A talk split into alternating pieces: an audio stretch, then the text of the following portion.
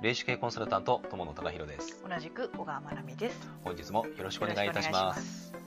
はいえーと、本日もですね私たちが霊視鑑定で心がけていることについてですね、はい、えー、今回あの7回目、まあ、これであの、えーと、最後と、えー、させていただきたいと思います。はい、はい、7番目。守秘義務を厳守する。はい。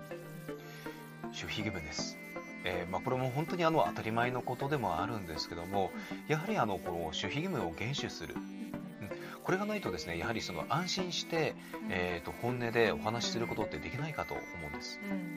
であの当然私たちもですねこれはあのきちんと,、えーと、お伝えしないとなかなかその、ねえーと、私たち側もあの本音でというか、えーと正直にお伝えすることっていうのも難しいですし、やはりそのそれ部分がですね、えーと、安心感というところにつながっているかと思うんです。うん、で当然その、まあ、守秘義務、まあ、これ本当にね、えー、ごくごく当たり前のことです。えーまあ、これあの弁護士さんとかもねよくあの守秘義務とか、えーと、これ何でもそうなんですよね考えてみると。えーと、例えばですね、えーと私は営業の経験長いですけども営業マン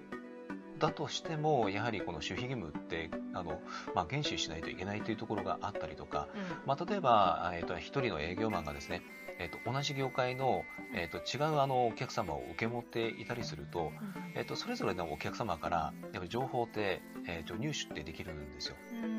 でそれもやはり守秘義務って、えー、厳密に言うとですねやっぱりあのまあ、ちゃんと守らないといけないところがございまして、で同じようなところがやっぱり私たちもあります。必ずあの守秘義務あのこれは厳守しております。もう本当にそのえっ、ー、とこの場でお話しいただいたその霊視鑑定の場でお話しいただいた内容は私たちも口外することは絶対にありません。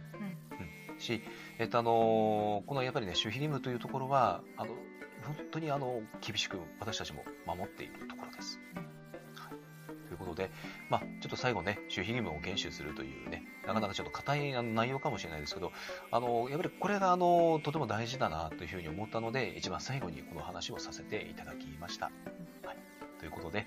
えー、まあ、あの私たちこういったあの霊視鑑定させていただいておりますので何かですねあのビジネス上のおやお悩みお仕事上で何か悩んでいること人間関係で悩んでいることあれば、えーまあ、私たちにですねぜひちょっと声かけていただいて、えーまあ、霊視鑑定お越しいただければというふうに思います。はい、はい、ということで本日も、えー、以上でございます。はい、はい、ありがとうございました。